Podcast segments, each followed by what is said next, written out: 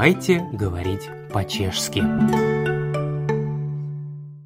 Привет тем, кто не поддается на осенние перемены настроения, а готов в любую погоду и время года впитывать в себя познания. Разумеется, на нашем уроке чешского языка. Вот как вы считаете, чьи шансы принятия на работу выше? Того, кто владеет иностранными языками, или того, кто изъясняется лишь на родном языке? Тут, конечно, не нужно быть семи пядей во лбу, чтобы понять. У первого из кандидатов шансов, как правило, больше. Как сказали бы чехи, Акции стопай. акции растут. Со знанием каждого нового иностранного языка, разумеется. И, кстати, так как языков море, то шансы могут возрастать до бесконечности. Или, как выражаются местные, До аллилуйя. до аллилуйя в дословном переводе. Зато в обратном направлении растут шансы того, кто говорит неправду. Мы бы в таких случаях сказали «врет и не краснеет». А вот чехи считают, что этот человек Кеца яко ананас. врет, как ананас. Интересное сравнение, я бы сказала. Между тем, чехи все-таки трепетно относятся к женскому полу, даже если последний представляет собой женщину легкого поведения. Про такую особу они скажут Падлый ангел.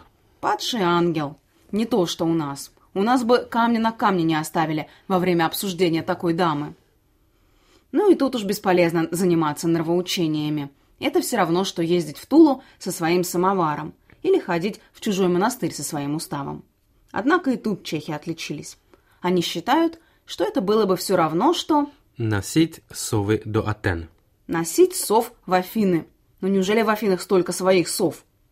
Надо отметить, что чехи не всегда умеют в своих выражениях подать истину как-то нежно и завуалированно. Например, в ситуации, когда что-то произнесено не по теме, мы скажем «это из другой оперы».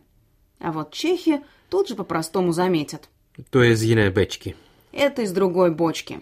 Ну а если чеха хорошо достать со всякими там уставами и правилами, не удивляйтесь, если он вас пошлет нюхать шиповник.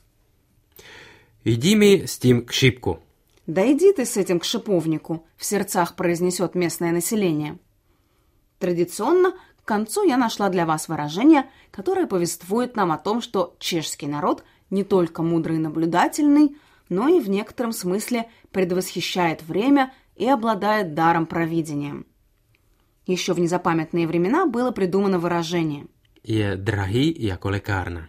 «он дорогой, как аптека».